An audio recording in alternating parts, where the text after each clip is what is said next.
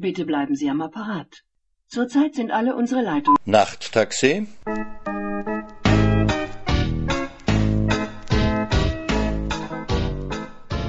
Nachttaxi ist der Literaturpodcast von Martin Auer. In dieser Folge hören Sie Seemannslos. Ich bin ein Seemann. Die Mitbürger können es sehen an meiner Kapitänsmütze und den Leninorden auf meiner Jacke und den Sportabzeichen vom Samariterbund. Mit meinem Fahrrad segle ich über die Dächer, Schiff und alle Mann an Deck. Das ist Seemannssprache. Und im grünen Tang schläft es sich lang, nämlich für ewig. An dieser Wurstbude gehe ich vor Anker und bestelle ein Bier und eine Buddel rum. Ich bin auch Begründer und Ehrenmitglied der Gewerkschaft der Seeleute und Meerjungfrauen. Die hören alle auf mein Kommando, denn ich bin ihr Admiral, wenn ich auch nur ein einfacher Matrose bin und Kapitän auf den sieben Weltmeeren. Früher waren es acht. Acht Welten und acht Meere auf jeder Welt, und in jedem Meer achttausendachthundert Meerjungfrauen, die trösten die ertrunkenen Seeleute, dass sie ertrunken sind denn im grünen Tang schläft es sich lang, und Ertrunkensein ist ein hartes Los, wenn man es auch nicht mehr weiß. Aber die ertrunkenen Seeleute leben noch lang, sie leben mit den Meerjungfrauen und feiern ein ewiges Fest der Liebe und träumen von ihrem Leben, das sie hätten leben können, anstatt zu ertrinken. Aber Seeleute müssen ertrinken, das ist seemannslos. Und wer es nicht weiß, hat es nie gewusst, das ist auch so eine Sache, denn Nichtwissen schützt vor Torheit nicht, und das Gesetz ist für alle Mann gleich. Denn jeder muss vor dem Gesetz sich beugen, das ist Pflicht, und Pflicht geht vor der Moral. Ich bin Seemann. Ihr seht es an meiner Mütze, denn ich trage keinen Hut. Und an den Wimpeln auf meinem Fahrrad, das beflaggt ist mit den Wimpeln von aller Herren Länder, auf und unter der Erde denn auch unter der Erde ist mein Hafen, wo ich vor Anker gehe und meine Braut suche in ihrer Einsamkeit. Denn wir Seeleute haben eine Braut in jedem Hafen und auch einen Bräutigam, das ist so Brauch. Und der Bräutigam darf die Braut küssen, und der Seemann steht da und schaut zu und muss weinen, denn er die Braut nicht küssen darf. Denn die Braut küsst den Bräutigam, das ist so Brauch. Und der Seemann muss weinen, das ist seemannslos. Und der Seemann hat auch keine Heimat. Er kann von zu Hause nur träumen, aber Träume sind Schäume. Und der Seemann hat nur ein Mütterlein, das um ihn weint, aber kommt er nach Hause, ist schon ein anderer da und hat die Seemannsmütze auf und die Braut im Arm, und das Mütterlein weint um einen anderen. Da ist der Seemann traurig und fährt wieder fort zur See und fährt nach Eurasien und nach Afroamerika zu den Wilden und nach Australien, wo die Menschen nach unten gehen und hinüberfallen in die Sonne und da ist es um sie geschehen.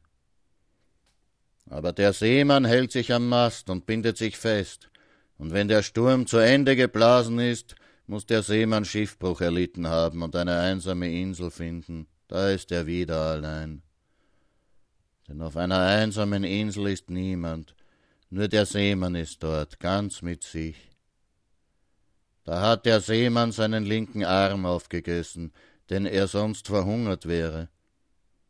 Aber den Fuß kann man nicht essen, ohne das Gehen zu verlernen, das ist von Rechts wegen ein Naturgesetz, so wie das Fallen ein Naturgesetz ist und man unter der Welt nicht durchgehen kann. Aber sie glauben es nicht und gehen unten durch, und da ist es um sie geschehen. Denn alles kann man nicht, auch der Seemann nicht. Und der Seemann ist doch der Admiral von allen, auch wenn sie es nicht glauben und über ihn lachen, obwohl sie die Mütze sehen. Und die Mütze ist ja sichtbar, sonst wäre der Seemann doch unsichtbar, und niemand könnte ihn sehen und über ihn lachen, was ihn wiederum traurig macht. Aber er weiß, das ist seemannslos, und er muss es tragen bis ans Ende der Tage und muss warten, bis er eines Tages wiederkehrt. Denn wiederkehren wird er, so wie die Sonne jeden Tag wiederkehrt, und der Mond und die Gestirne am Himmel, wenn sie sich drehen, und der Bogen aus Regen, der über den Wolken schwebt wie eine rettende Hand. Denn gerettet muss er werden, der Seemann, aus Schiffbruch und Seenot und Sturmesbrausen. Gerettet wird er und erlöst eines Tages, der schön sein wird. Doch wann das ist, das weiß niemand, nicht einmal Gott. Der Seemann hat keine Versicherung gegen das Sterben, denn er geht über alles Risiko hinweg. Er steht unter einer höheren Gewalt, gegen die eine Versicherung nicht erlaubt ist.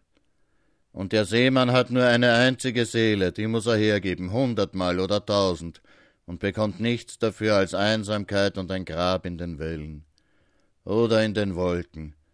Denn der Seemann segelt mit seinem Fahrrad mit Wimpeln und papierenen Blumen aus Kunstplastik gegen die Träume an, gegen die Träume aller Menschen segelt er quer durch die Wolken und zerteilt die Träume, dass sie hinsinken zu seinen Seiten wie Flitter und Tand.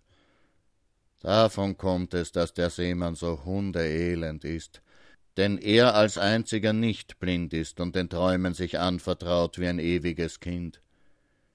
Und hinter den Träumen ist der Himmel klar wie Kristall.